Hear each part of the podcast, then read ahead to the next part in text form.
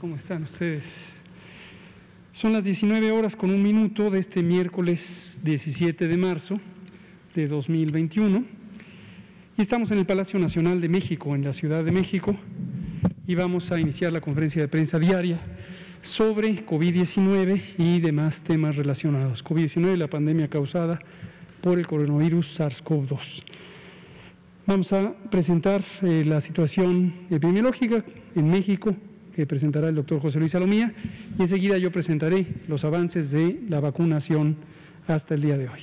Por favor, doctor Alomía. Después abrimos a preguntas y respuestas, empezando con Otilio Carvajal. Con mucho gusto, señor subsecretario.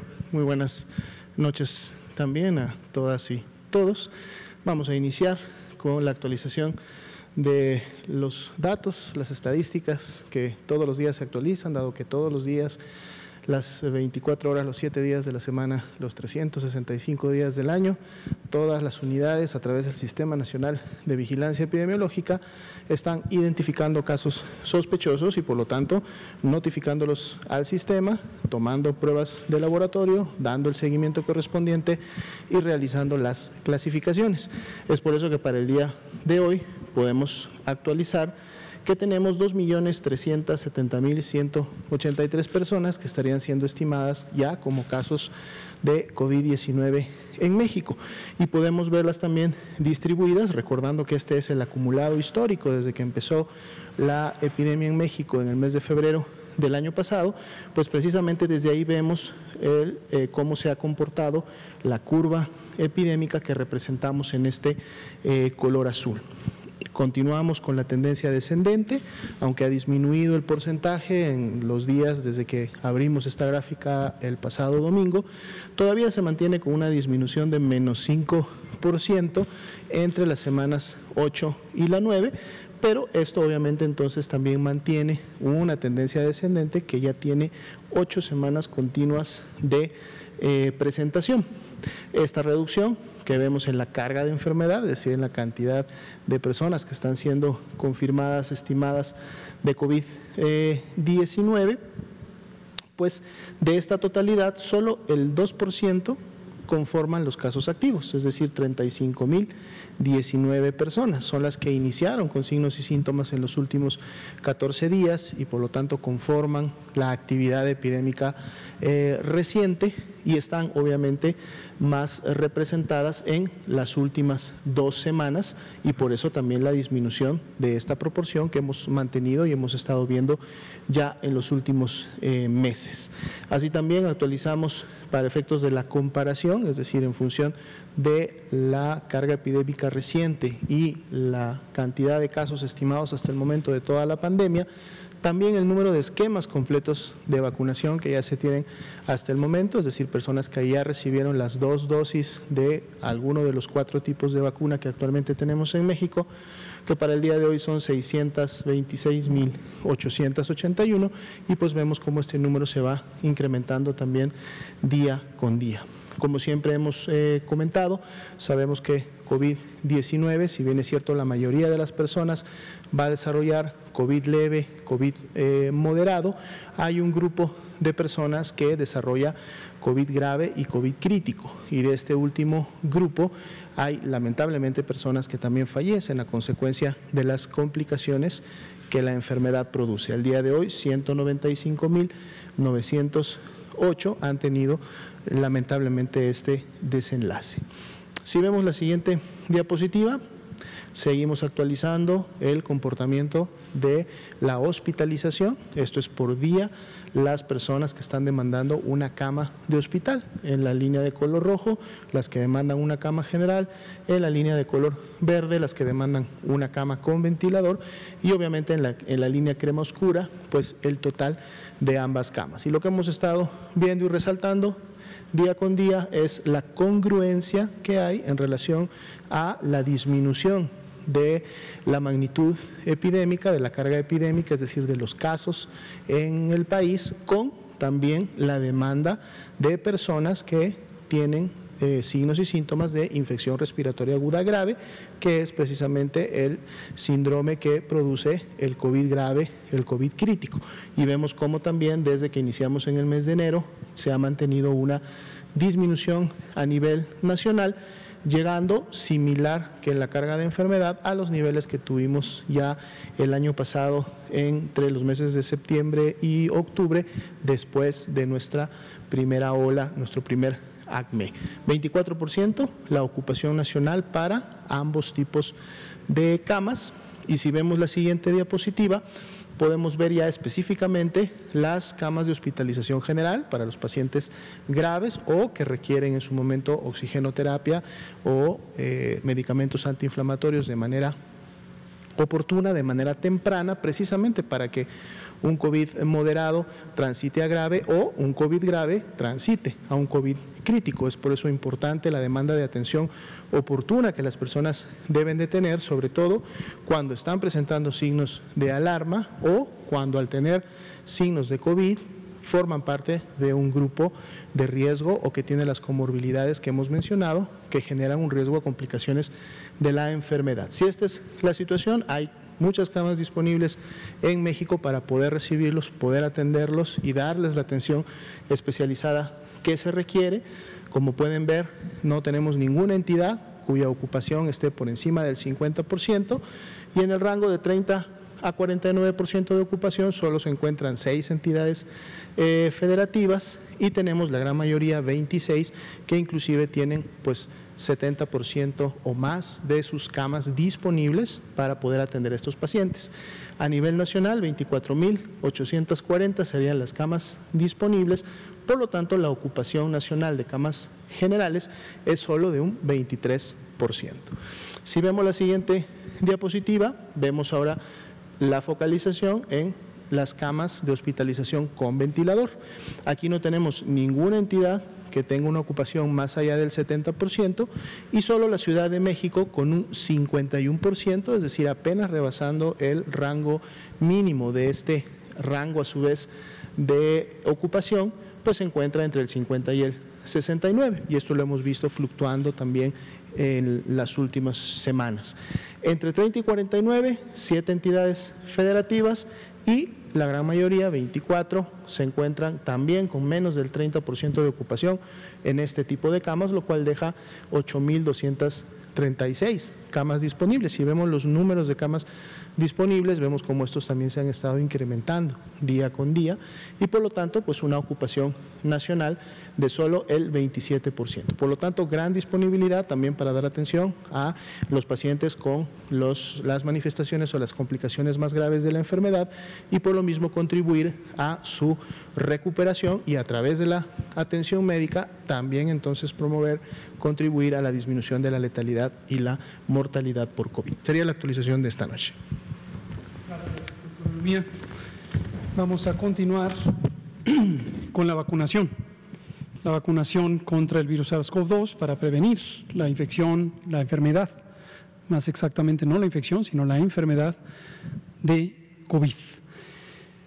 Hoy tuvimos un buen rendimiento, 157.042 eh, aplicaciones de vacuna y noten ustedes, esto lo vamos a estar eh, comentando varios días para que cualquier persona que no nos haya escuchado la primera vez y hoy tengamos la oportunidad de que nos escuche, identifique estas variaciones. Ayer comentábamos con cierto detalle cómo a partir de que llega un embarque, generalmente los miércoles, los embarques de Pfizer llegan los martes y generalmente los miércoles tenemos un incremento en la capacidad de distribuir vacunas. Explicábamos ayer que esta variación que después decae durante los siguientes días, vean ustedes, aquí llegamos a este máximo de 365.785 y después bajó, bajó, bajó, bajó, bajó, bajó y ahora tenemos un embarque ayer y hoy y tenemos nuevamente un repunte. Lo mismo ha ocurrido con un ritmo gruesamente semanal. Pero explicábamos algo que hoy comentamos en la sesión ordinaria de la Comisión Consultiva de Salud Pública del Consejo Nacional de Salud, eh, que es este fenómeno de distribución demográfica territorial. ¿Qué quiere decir esto? ¿Dónde están las personas?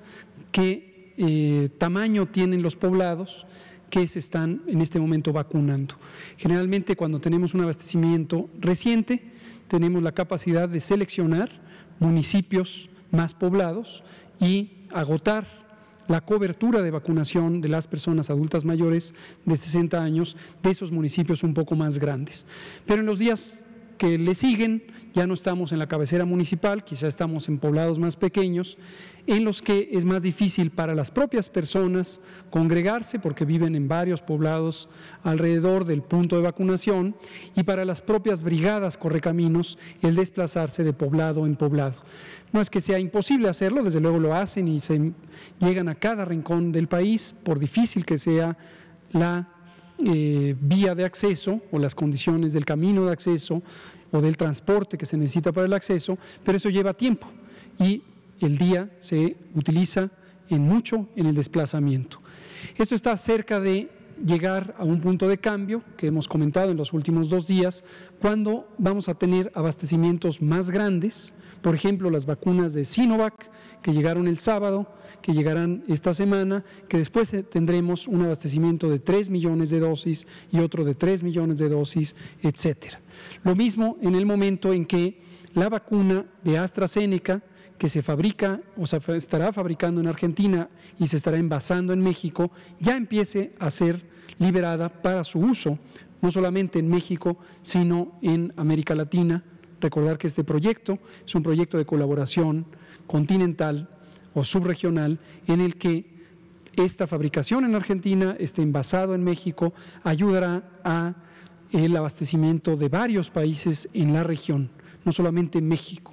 Pero en México, las 77.4 millones de dosis que contrató el gobierno de México por la vía de este mecanismo empezarán en su momento a ser envasadas y liberadas para su uso en cantidades mucho mayores. Cuando esto ocurra, vamos a tener la posibilidad y esto es en las próximas muy pocas semanas, de irnos a ciudades, ciudades más grandes, incluidas las capitales de algunos estados o de casi todas las entidades federativas, y entonces vamos a poder tener rendimientos diarios mucho mayores. Nuestra aspiración es llegar a 400 mil, 500 mil, quizás 600 mil dosis aplicadas diariamente, con lo cual vamos a tener un avance mucho más acelerado de la vacunación. La siguiente, por favor.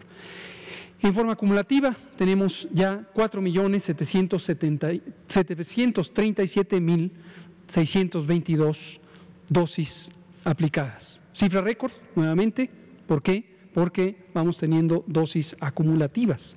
Por cierto, quiero aprovechar para agradecer, así como a veces nos expresamos sobre el sesgo informativo que notamos en algunos medios, también queremos agradecer Hemos visto que algunos periódicos, por ejemplo, en el que trabaja Natalia Vitela, el Reforma, ya incorporó la cifra de vacunación en su cintillo diario donde ponía los casos y las defunciones. Entonces, agradecemos la congruencia en la eh, comunicación, lo hicieron otros medios de comunicación y nos da gusto saber que se incorporan elementos que son de interés público, no tanto por nosotros, que somos quienes lo informamos, sino por el público en general, pero es justo reconocerlo. La siguiente. 66% es lo que representa las dosis que hemos aplicado con respecto a las dosis que hemos recibido. Aquí quiero retomar sobre este porcentaje, también lo comentamos hoy con las secretarias y secretarios de salud en la Comisión de Salud Pública del CONASA, del Consejo Nacional de Salud, este porcentaje no tenga nadie la expectativa de que va a ir aumentando progresivamente hasta llegar al 100%. ¿Por qué razón? Porque están cambiando las dos cifras de las que depende este porcentaje las vacunas aplicadas, pero también las vacunas recibidas. Conforme lleguen nuevas vacunas, este porcentaje se va a hacer menor. Conforme apliquemos vacunas, este porcentaje se va a hacer mayor. Por supuesto, llegará un punto en donde las vacunas recibidas sean el total de vacunas que se planean recibir, que son para toda la población de 16 años y más, y lleguemos a aplicarlas todas ellas. Ahí sí llegaremos al 100%. Pero esto va a ir cambiando cada día o cada semana y nadie tenga la expectativa de que es el porcentaje con respecto a la meta. No lo es. La siguiente. Y la distribución por los distintos grupos casi no cambia porque esto ha sido bastante estable, ya es una aplicación en menores cantidades, después de que llegamos a vacunar a casi 833 mil personas trabajadoras de la salud de las 11 categorías laborales, de quienes están expuestos a las eh, mayores probabilidades de contagio. Y 71% de ellas ya tienen la segunda dosis y esto irá avanzando lentamente con respecto a nuestras conferencias conforme se acerquen los días que toca la segunda dosis. Esto no ha cambiado, esto es Campeche, las personas trabajadoras de la educación en Campeche. Hoy comentábamos también con secretarias y secretarios de salud en esta sesión de la que estoy hablando respecto a los planes que tenemos de empezar a programar y a diseñar las intervenciones de reapertura del sistema educativo nacional. Esto lo vamos a hacer con todo cuidado. Es muy importante que la sociedad tenga muy presente, no queremos una eh, acción precipitada o acelerada de apertura del sistema educativo, sí nos interesa lograr que existan las condiciones apropiadas de seguridad sanitaria para educandos y, personas que participan en la educación, tanto como mentores, mentoras que participan como instructoras y el personal administrativo también, pero sobre todo el personal que está en las aulas. Chiapas, que ya pasó a verde, Sonora, que pasó a verde, son en este momento candidatos a ser quienes continúen con la vacunación a personas del sistema educativo. Esto no se ha decidido, es importante, no es una decisión tomada, es ahora una propuesta técnica y este mismo viernes tendremos una reunión técnica de trabajo con la secretaria de Educación Pública, la maestra Delfina Gómez y su equipo para ir construyendo esta propuesta, que será revisada por el gabinete eh, federal que participamos en la respuesta a COVID y desde luego por el propio presidente. Hoy ya empezamos segundas dosis de personas adultas mayores. Recordar que ayer mismo dijimos, ya pronto van a empezar a pintarse esta barra, por hoy es 1% de estos 3.260.679 personas adultas mayores de 60 años. Hoy empezamos segundas dosis, casi 17.000 y a otros más les tocará mañana y pasado y enseguida hasta que lleguemos al 100% de personas protegidas con doble dosis excepto en los casos en donde en su momento utilicemos la vacuna Cancino, todavía no está en uso en México, pero próximamente lo estará. Este esquema es con una sola dosis. La siguiente.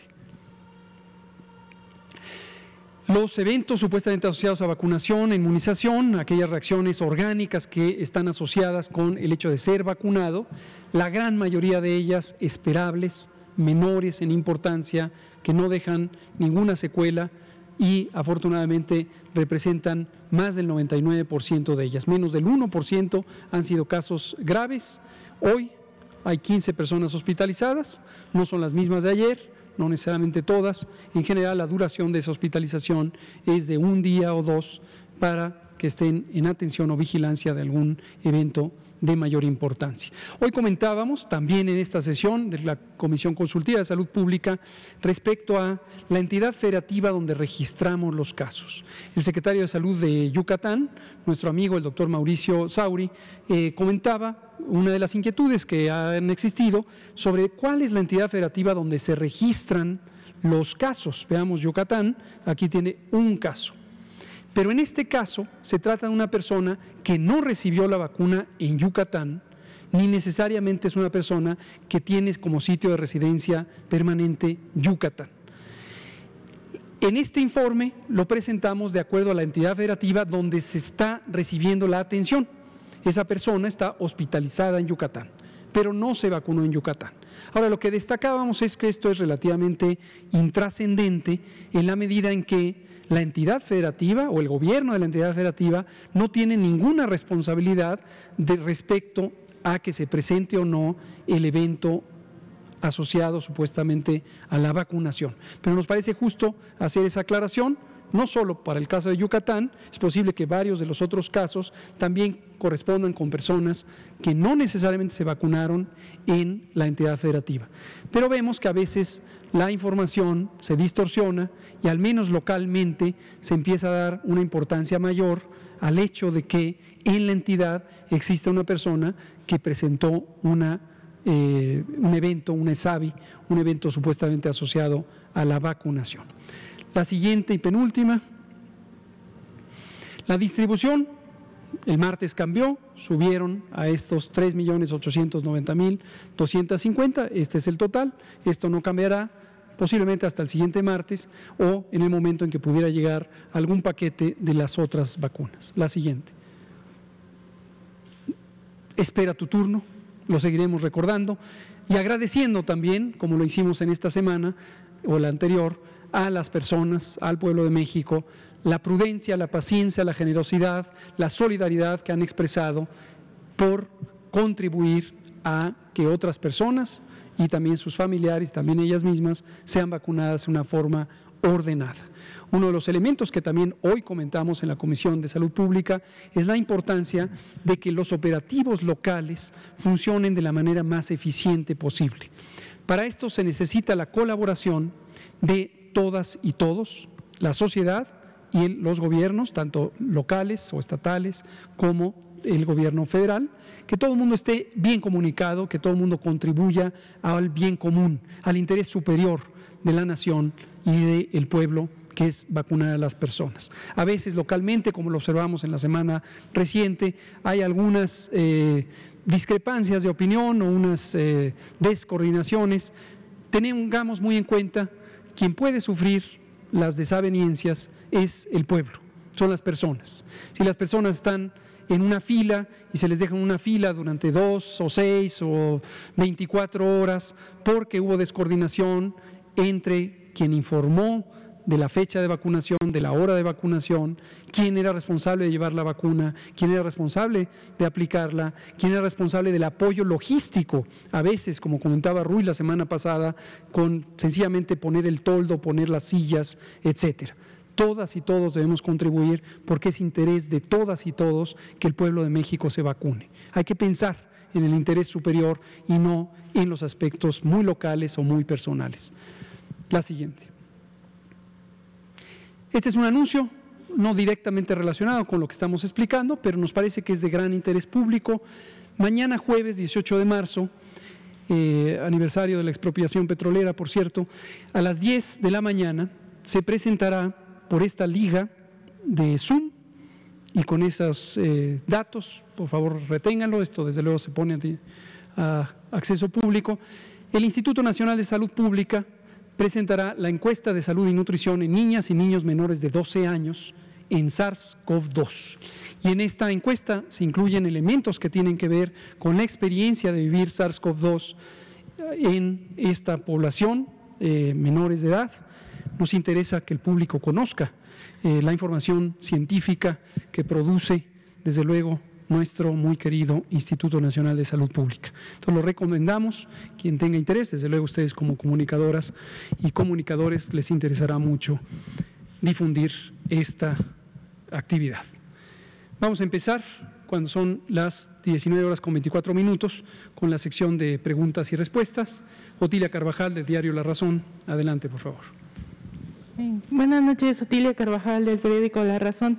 Eh, doctor López Gatel, preguntarle sobre qué avances han tenido con el mecanismo COVAX y si ya tienen alguna fecha estimada para la primera embarque. Y pues también preguntarle en esta primera ronda cuántos millones de dosis de AstraZeneca va a tener México acceso. Muchas gracias. Esto nos ayuda, la pregunta muy oportuna de Otilia, a darle seguimiento a la pregunta que ella misma hizo la semana pasada en donde habíamos dejado como un pendiente el definir cuál iba a ser el mecanismo de adquisición. Recordar que el mecanismo COVAX es uno de los componentes de lo que se llama la plataforma de aceleración de eh, desarrollo y acceso a las, eh, en este caso las vacunas, pero en general los insumos para la salud, para la respuesta a emergencias, que es el marco más amplio eh, que organiza las Naciones Unidas eh, incluyendo la OMS, la Organización Mundial de la Salud, que es la agencia especializada eh, de las Naciones Unidas en materia de salud. Y eh, concretamente la plataforma COVAX consiste en un mecanismo en el que los estados miembros de la OMS, desde luego incluye a México, que es uno de los estados fundadores de esta organización, ponemos todos la posibilidad de adquirir, esto quiere decir, hacemos contratos y al hacer contratos, de acuerdo a un tabulador muy transparente, existimos países que podemos pagar un costo semejante al costo de oferta de estas vacunas. hay países que no tienen esos recursos y pagan un costo menor.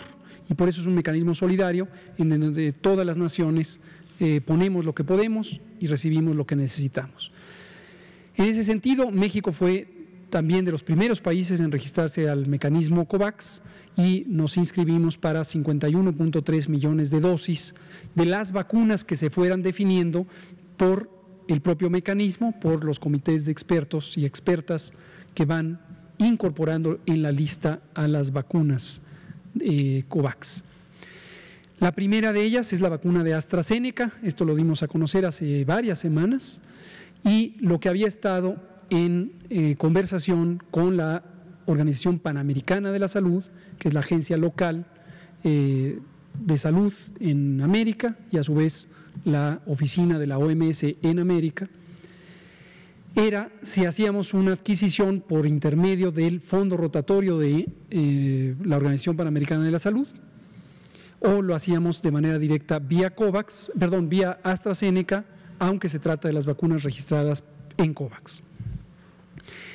El fondo rotatorio, aquí aprovecho que tenemos tiempo eh, para eh, rememorar sobre esto. El fondo rotatorio es un mecanismo de asesoría técnica que facilita el acceso a diversos insumos para la salud, eh, pero específicamente en el caso del fondo rotatorio, porque hay otro fondo que es el fondo de emergencias, está el acceso a vacunas, no solo vacunas COVID, sino en general vacunas. Y México había estado excluido de este mecanismo por varios años, autoexcluido, había tomado la decisión de no incorporarse y una de las decisiones que tomamos en este gobierno cuando recién entramos fue reincorporarnos al mecanismo del fondo rotatorio, porque en eh, las ofertas de vacunas eso ayuda a bajar los precios para la región, pero también para los países que nos inscribimos en el mecanismo. Eso quería recordar, ya lo hemos comentado en alguna ocasión.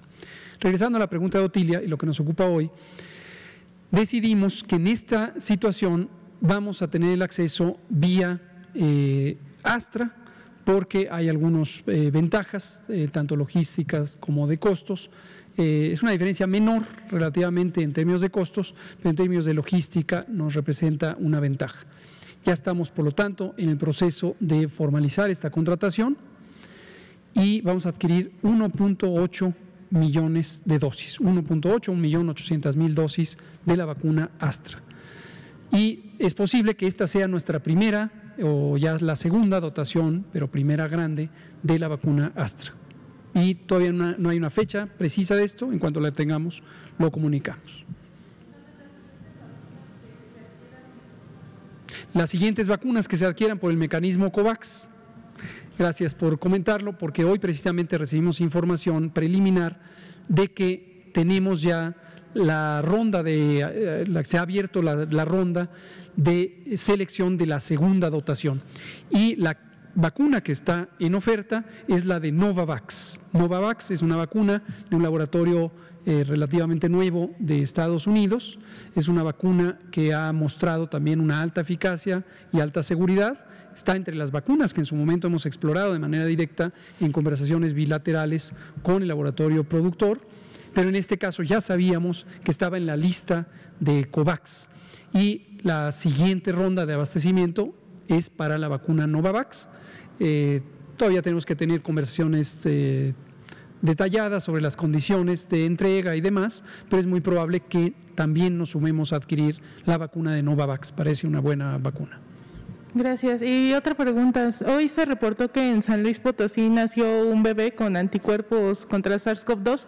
Eh, a su madre la habían vacunado con la vacuna de Pfizer. Si nos pudiera comentar un poco más de este caso. Eh, Cómo no. Eh, me llamó la atención la noticia por lo relativamente ¿Cómo lo explico?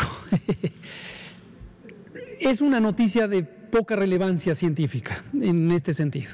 Es decir, qué bueno que hay una nena que nace y nace con anticuerpos, qué bueno que hay una mamá que en su momento fue vacunada eh, y tiene protección y que además no tuvo ninguna reacción adversa a la vacuna en el momento en que se la pusieron, pero es algo esperado que las eh, anticuerpos de una mujer gestante pasen a el producto de la gestación, es decir, al niño la niña que está en su eh, vientre. Eh, por eso nos llamó la atención que se publicitara, pero bueno, es una experiencia, eh, puede haber otras, cuando se vacunen mujeres embarazadas, se espera que los niñas, niños, productos de ellas, nazcan con anticuerpos. Ahora, ¿cuánto va a durar esos anticuerpos? No se conoce específicamente para el caso de la inmunidad contra el virus SARS-CoV-2, pero ciertamente la experiencia de muchas otras eh, dotaciones de anticuerpos, ya sea por infección natural o por vacuna, es que duran aproximadamente cuatro a seis meses. Los anticuerpos los fabricaron las células de la madre, los glóbulos blancos, los linfocitos B de la madre, no los fabricó la niña y circulan en la sangre mater, eh, la sangre, perdón, de la niña ya una vez eh, nacida durante aproximadamente cuatro o seis meses. Después, por un proceso de degradación natural, empiezan a perderse y la niña no seguirá siendo protegida por el hecho de haber sido inmunizada por la madre. En el caso de algunas eh, dotaciones de anticuerpos, también la lactancia materna contribuye a cierto otro tipo de, de anticuerpos recomendamos la lactancia materna por innumerables razones y ojalá que a esta niña también le den leche al seno materno. Pero eso es. Ahora, la otra implicación es la pregunta si se puede ya vacunar masivamente a las mujeres embarazadas. El otro día me hacía esta pregunta un vecino cuya esposa está embarazada. Aquí está la respuesta. No es que esté prohibido, pero en general no se recomienda en este momento intentar hacerlo. La razón por la que esta mujer embarazada fue vacunada es porque es trabajadora de la salud, no porque esté embarazada. Y en las vacunas contra SARS-CoV-2, contra COVID, que en este momento están en uso en el mundo, no solo en México, en ninguna de ellas se han terminado ensayos clínicos que muestren la eficacia y la seguridad de las vacunas. Lo más probable, dada la composición de las vacunas y la biología de la inmunidad, contra el virus SARS-CoV-2 es que sean seguras y sean eficaces en mujeres embarazadas. Pero por razones eh, éticas, bioéticas, ya muy establecidas en el mundo por más de eh, tres o cuatro décadas, en general se prefiere no tener a mujeres embarazadas en los ensayos clínicos iniciales, lo mismo que no se tienen niños y niñas o menores de edad en general, en ensayos clínicos secundarios, eh, que ahora están en curso algunos, ya se utilizan eh, vacunas en estas poblaciones, menores de edad y mujeres embarazadas. Y en su momento se publicarán los resultados. Ahora, ¿cuál es la implicación para aquellas mujeres embarazadas en México? En este momento, en el programa nacional, no estamos incluyendo embarazadas por el hecho de ser embarazadas. En el caso de esta mujer en particular, se le vacunó, como digo, eh, voluntariamente, ella aceptó ser vacunada, de hecho pidió ser vacunada, eh, aun cuando se sabe que no existe evidencia suficiente sobre la seguridad y la eficacia, por el hecho de ser trabajadora de los servicios de salud de primera línea. Entonces, también para tenerlo presente en el caso de las mujeres embarazadas. Muy bien. Daniela Pastrana, pie de página.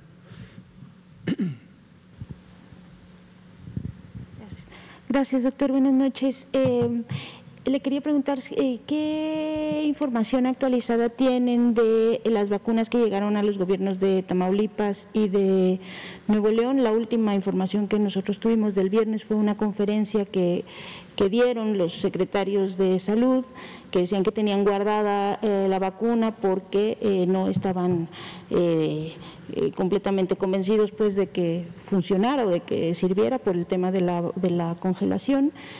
Y también, si es posible, que dentro de estos desagregados que hacen nos puedan dar desagregados a nosotros sobre cómo va el plan de vacunación en los estados, porque es un poco, digamos que la información en los estados no fluye igual que en la Ciudad de México y entonces para muchos de nuestros colegas a veces es muy difícil, como en este caso, definir o, digamos hacer notas que ayuden, por ejemplo, en, el caso de Chiapas, para saber si ya eran todas las vacunas que iban a llegar o no iban o iban a llegar más o cuánta era la población eh, objetivo, ese tipo de cosas. ¿Cómo no? Entonces, bueno, esa es una pregunta, si tienen ya actualizado y si nos lo pueden dar así. Con mucho gusto, con mucho gusto, me parece una solicitud muy pertinente y eh, mis demás colegas, además del doctor Alomía, mis demás colegas seguramente estarán escuchando y les voy a pedir, eh, saliendo de aquí, que me ayuden a preparar un informe ya diariamente, no necesariamente lo vamos a presentar aquí, pero va a estar disponible en el informe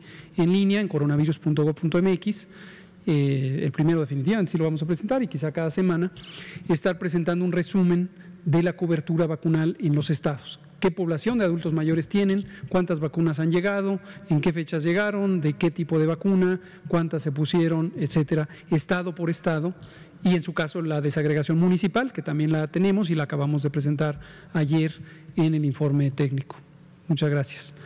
Respecto al caso específico que comenta Daniela Pastrana de pie de página, eh, se trata de esta conversación que se tuvo la semana pasada, me mm, parece, lo explicó el doctor López Ridaura, de que llegaron eh, vacunas a, Nuevo León y a Tamaulipas, eh, en las que, igual que también en Oaxaca, en las que los monitores de temperatura habían registrado lo que técnicamente se conoce como una excursión, es decir, un aumento, a veces la excursión es hacia la baja, es una reducción de temperatura respecto al intervalo de referencia de la temperatura ideal a la que debe permanecer el producto.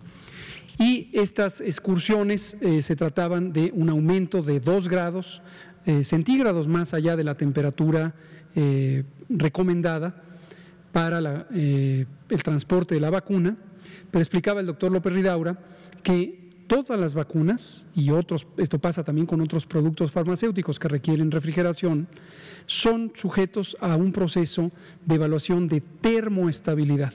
La termoestabilidad, termo quiere decir temperatura, es un proceso de eh, análisis sobre cuánto puede resistir en condiciones incluso extremas un producto farmacéutico, en este caso estas vacunas, sin que se afecten sus propiedades.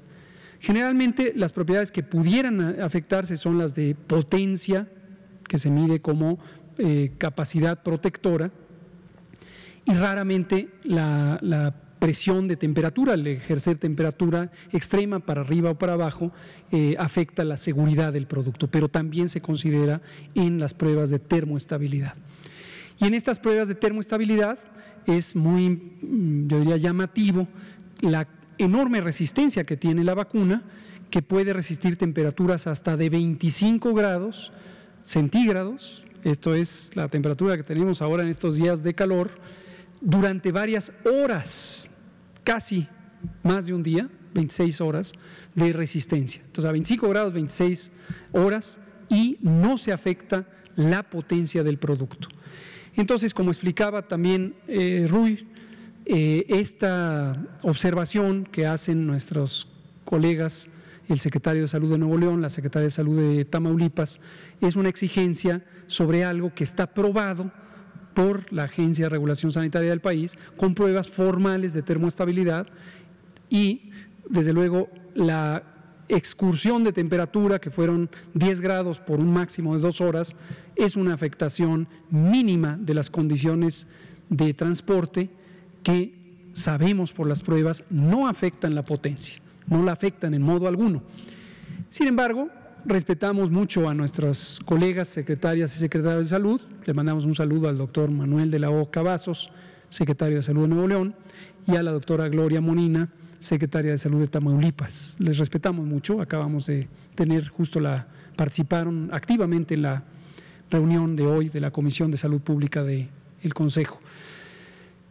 Y si ellos están expresando esta preferencia de que los neoleoneses y los tamaulipecos no se vacunen por ahora, por lo menos la cantidad de dosis que prefieren ellos no utilizar, pues es una decisión legítima de, ellos. Ellos deciden que no se vacunen estas casi cuatro mil personas. Por el momento se atrasará un poco, desde luego cuando lleguen nuevos embarques se les dará eh, vacunas. Y el programa nacional puede incorporar sin problema alguno estas vacunas, ya sean en los propios estados, en, a través de las instituciones federales, como el IMSS, como el ISTE, como los servicios médicos de Pemex o las instituciones militares, incluso dado que tenemos la evidencia y la convicción de que se trata de vacunas seguras que seguirán siendo igual de eficaces que el resto de las vacunas. Llegaron allá y que tenían, digamos que guardadas eh, con esta precaución, eh, eh, ¿qué se va a hacer con ellas? O sea, siguen Como digo, las van a, las van a enviar. eh, se pueden aplicaron? utilizar por parte de las instituciones federales que participan en el operativo en vacunar a personas de esas mismas entidades o fuera de otras entidades. El país entero está ávido de vacunas, no tendría sentido eh, rechazar, desperdiciar vacunas que están en perfecta capacidad de uso, que son eficaces y que tenemos toda la evidencia de las pruebas de termoestabilidad que esto, esta excursión de temperatura representa un riesgo prácticamente nulo de que hayan sido afectadas. Gracias, doctor. Otra pregunta es que nos, no- eh, empezó a circular eh, algunos mensajes de que, que personas ya se podrían registrar a la plataforma de vacunas. Son de- falsos. que- Gracias por mencionarlo. Eh, parafraseo, perdón, la interrumpí.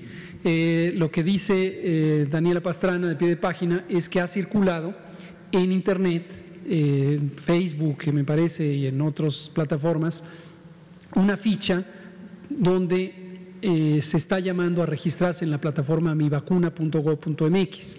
De esto nos alertó el doctor Efren Encinas Torres, de, secretario de Salud de Sinaloa, eh, justo durante la sesión de hoy. Es una noticia falsa. La plataforma mivacuna.gov.mx es una plataforma legítima del Gobierno de México en las que eh, pudimos registrar a las personas adultas mayores de 60 años. Pero en este momento no está abierto para personas del siguiente grupo, que somos quienes tenemos de 50 a 59 años. No está abierta todavía. Tenemos que terminar la fase 1 y todavía no anunciamos el inicio o el preinicio de la fase 2. Gracias. Y una última que está relacionada con los deudos, que nos han estado también preguntando mucho, los el- el- lo que se había anunciado de apoyos a deudos de familias que, que tuvieron algún deceso eh, y que dicen que no les contestan o que no han tenido eh, más información después, en- por lo menos en este, en este último mes. Sí. Eh, si tienen alguna información de eso, si es posible que puedan facilitárnosla aquí en los siguientes Se la debo y le había preguntado a Arturo Contreras anteayer o ayer. Eh, vamos a darle seguimiento con la oficina correspondiente y mañana lo informamos. Muchas gracias. Natalia Vitela, Reforma. Gracias. Doctor, hoy el doctor Reyes Terán habló de actualizaciones o avances de las recomendaciones del Consejo Técnico de Vacunación y eh, sugirieron la vacunación en embarazadas. Entonces quería saber este, si ya estará esta sugerencia o si se va a tomar en, en cuenta. Sí, como decía hace un rato, eh, la consideración de vacunar eh, personas o mujeres embarazadas eh, está sujeta también a las consideraciones de riesgo-beneficio. Todo en salud, en medicina, en salud pública, tiene este enfoque riesgo-beneficio. Cualquier intervención de salud o, o incluso alimentaria, cualquier experiencia de vida puede tener algunos riesgos y puede tener algunos beneficios. Pero la magnitud, el tamaño de los beneficios y el tamaño de los riesgos es muy cambiante o muy variante eh, cuando compara uno una intervención con otra, con otra, con otra. El propósito de la investigación clínica, los famosos ensayos clínicos, precisamente es este, el tener evidencia directa sobre los beneficios, que es la eficacia, que se convierte después en efectividad, y los riesgos, la seguridad, que se mide, entre otras cosas, por la frecuencia relativa o comparativa de los ESAVIS, de los eventos supuestamente asociados a vacunación. Y la evidencia es evidencia cambiante. En este momento, como decía, no se ha concluido ninguno de los ensayos clínicos específicos que incluyen a mujeres embarazadas. Por lo tanto, existe incertidumbre, existe desconocimiento sobre la seguridad y la eficacia. Por las características de las vacunas, su tecnología y el conocimiento que ya existe de la biología de la inmunidad contra el virus SARS-CoV-2, existen amplias posibilidades altas probabilidades de que las vacunas que hoy estamos usando en México y en el mundo sean seguras y eficaces también para las embarazadas. Entonces, la consideración que se hizo recientemente en el Consejo Nacional de Vacunación fue precisamente sobre cuál podría ser el punto idóneo en donde estemos ya muy cerca de recibir evidencia o ya tengamos la evidencia porque se publica en un eh, artículo científico y la necesidad de proteger a las mujeres embarazadas, dado que la COVID-19 ha aumentado eh, algunos de los eventos adversos relacionados con el embarazo en comparación con mujeres que no tienen COVID-19. Lo que ha sido sumamente afortunado, y es una circunstancia, de hecho, en su momento fue sorprendente, es que las mujeres embarazadas y consecuentemente sus productos de gestación no hayan tenido la misma magnitud de riesgo de complicaciones o de defunción que sí conocemos produce la influenza. Recordarán que en México en particular fuimos casi obsesivos con mencionar a las mujeres embarazadas como el grupo de más alto riesgo o, junto con personas que tienen enfermedades crónicas, cosa que no hacían otros países. Nosotros exageramos un poco en ese sentido, no pasa nada, preferimos exagerar en la protección que dejarlo pasar. Pero la evidencia que fue surgiendo del conocimiento de COVID-19 a lo largo del el año 2020 nos permitió corroborar que sí hay incremento en el riesgo de desenlaces desafortunados del embarazo, por ejemplo, eh, partos prematuros, eh, amenazas de, pérdida o amenazas de parto prematuro y otras, bajo peso al nacer, etcétera, en mujeres que están embarazadas y son eh, afectadas por COVID-19. Entonces, el análisis de riesgo de beneficio continúa abierto, necesitamos precisar los elementos de cuándo ya tendremos evidencia directa de la seguridad y la eficacia y cuál es la magnitud relativa de este problema en la sociedad, en el grupo de mujeres embarazadas. Anualmente en México nacen eh, un poco más de 2 millones de personas, 2.3, 2.2, y ese es el número de mujeres embarazadas que para cada corte anual están presentes o transitan. Gracias. Y otra pregunta es sobre la vacuna Cancino. Eh, se supone que iban a llegar dos millones, o bueno, que iba a haber dos millones de dosis en marzo y va a haber un millón. Quería saber por qué el retraso. Sí, de la vacuna Cancino, eh, recordar que tenemos dos eh, elementos. Una, que es la dotación principal, se trata de vacuna que no está envasada, sino llega a granel. Y eh, va a ser envasada en México, en una planta que es eh, de una compañía que se llama Drogmex, que está en Querétaro. Y esta planta ha estado en un proceso de habilitación técnica o tecnológica, igual que la planta de Leomont en Ogoyoacac. Y eh, hasta que no se tenga todo el proceso estructurado en condiciones físicas, en entrenamiento del personal, en protocolos de seguridad, etcétera, COFEPRIS no va a autorizar ya el funcionamiento de la planta y la liberación del producto. Pero vamos en buen avance, ha, habido una muy buena cooperación por parte de la entidad privada que envasará y también, desde luego, por parte de, COFEPRIS, particularmente ahora que está el nuevo comisionado y las nuevas comisionadas. Entonces, eh, conforme va avanzando ese proceso, se han tomado las decisiones de cuándo llega el producto a granel. Eh, en un momento dado es útil avanzar en tenerlo físicamente en México. Parte del producto que llega a granel se usa en las pruebas precisamente de, en los ensayos de llenado, eh, tanto en el caso de Leomont con la vacuna Astra como en el caso de Cancino y la vacuna en Drogmex. Y a veces hemos dicho que venga de una vez y decidimos, se habla con China para que lo manden. Y en otros casos hemos dicho, esperen un poquito, todavía esta fase no está terminada. Pero es intrascendente. Al final va a llegar lo que está contratado y vamos a tener todas estas 35 millones de vacunas de, de Cancino.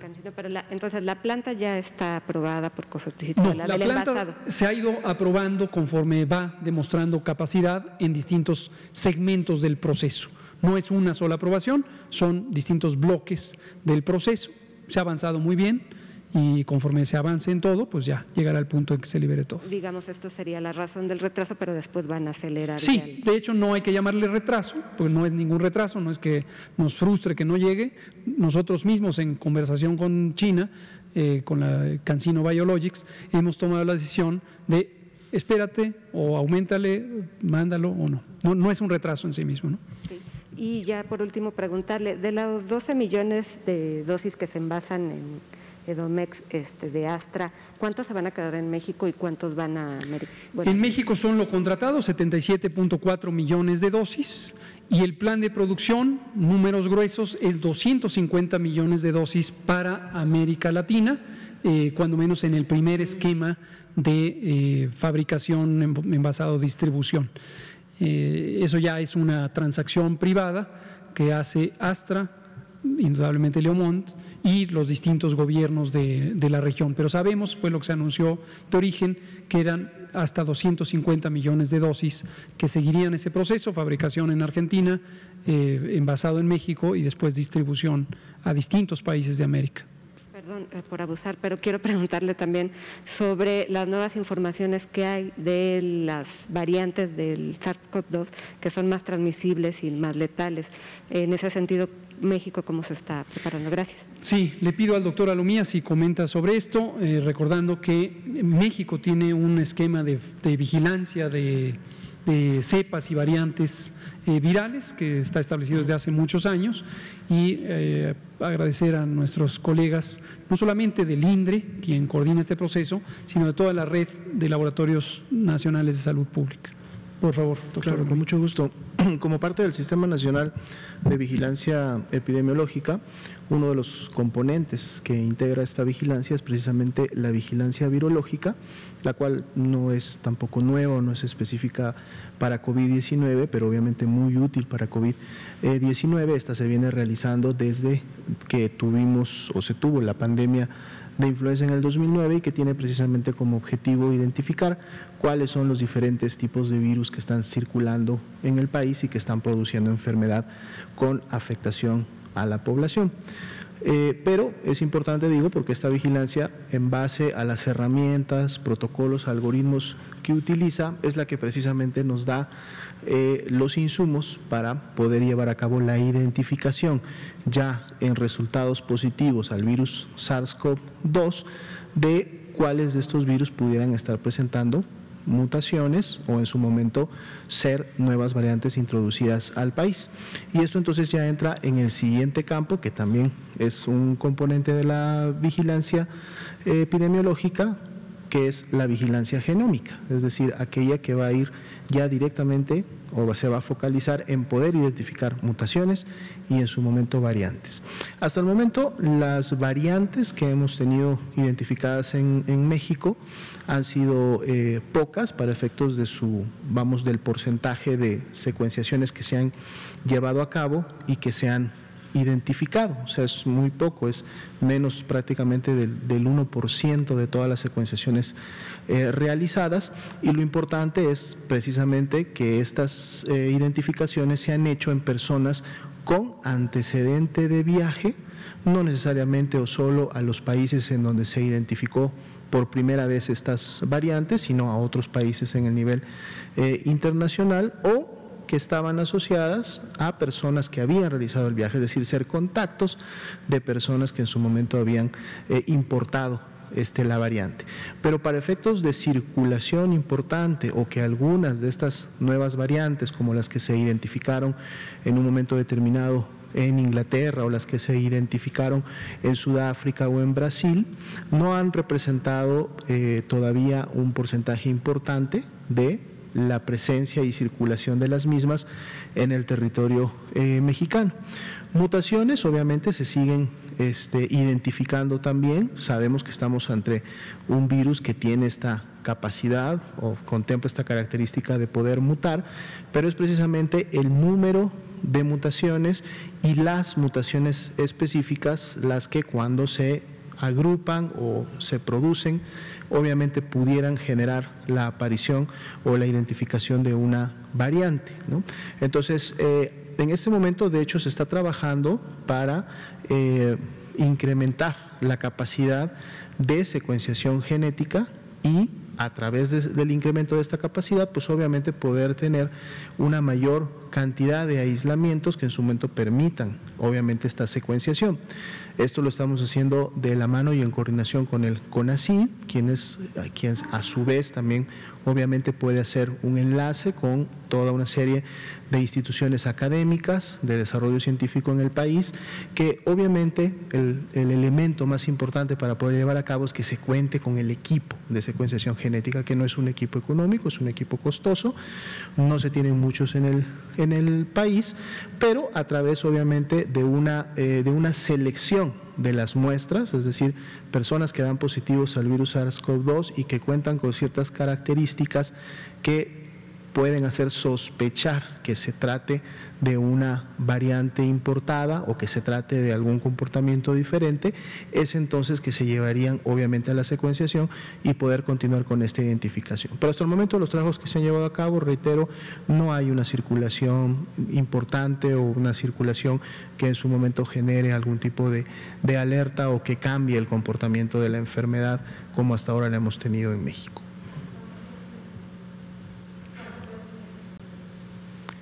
No tengo, sí, no tengo el, dato actualizado, no quisiera dar un dato este, desactualizado, pero son eh, varios millones de pesos. Entonces, eh, obviamente son, son equipos que se requiere una inversión este, importante. Eh, en algunos casos inclusive se pueden recibir a través de donaciones o a través de convenios internacionales. el INDRE obviamente cuenta con estos equipos, pero poder adquirirlos requeriría sí de una inversión bastante importante. Muchas gracias. Vamos a culminar con Héctor García, de Grupo Cantón, periódico Basta. Gracias, gracias a los dos, subsecretario. Eh, ¿por, qué, eh, a los, eh, ¿Por qué los ESAVIS ocurren más en mujeres? Fíjese que es una pregunta interesante, gracias Héctor por hacerlo notar.